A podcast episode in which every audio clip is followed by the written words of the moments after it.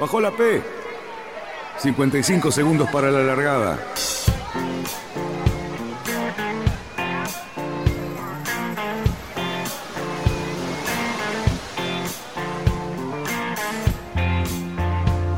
Así comienza Radionautas.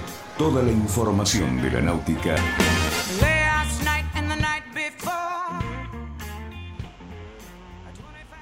Si hay algo que me gusta es desayunar en el club.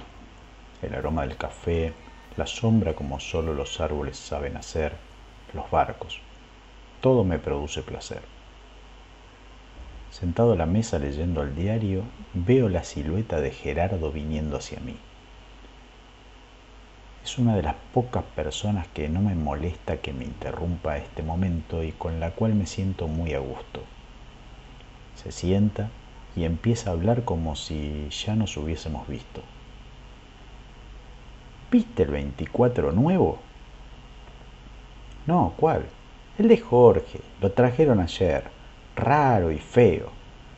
Pero si ni siquiera lo navegaron, ¿por qué decís eso? Por la forma, ese barco es una tuerca, te lo digo yo. Nunca me equivoco. Intento una frase, pero sin resultado, y mi amigo continúa su relato allá por el 85 con el Calandria, Mar del Plata, que tenía solo 28 pies, tardé 70 horas con pampero incluido. Era un barcazo y eso que nadie daba un mango por nosotros. ¿Y eso qué tiene que ver? Que yo con estos ni a Colonia me animo, con solo verlo me da miedo.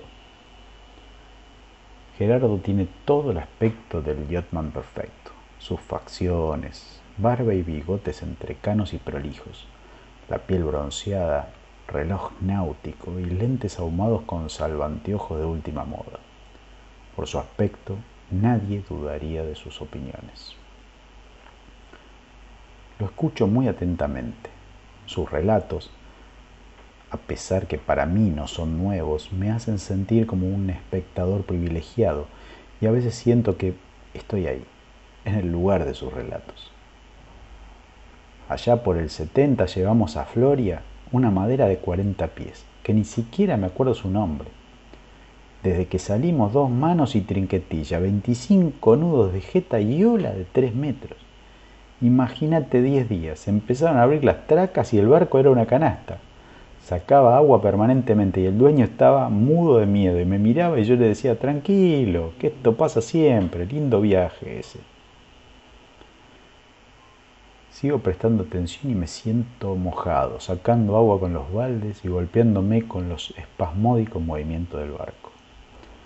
Esos barcos eran bárbaros, duros, marineros, bien armados, no como estos nuevos.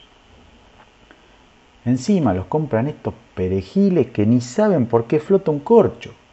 Ya no quedan marineros. Si tuviera que armar una tripulación no sabría quién decirle. Yo, en broma, me ofrezco.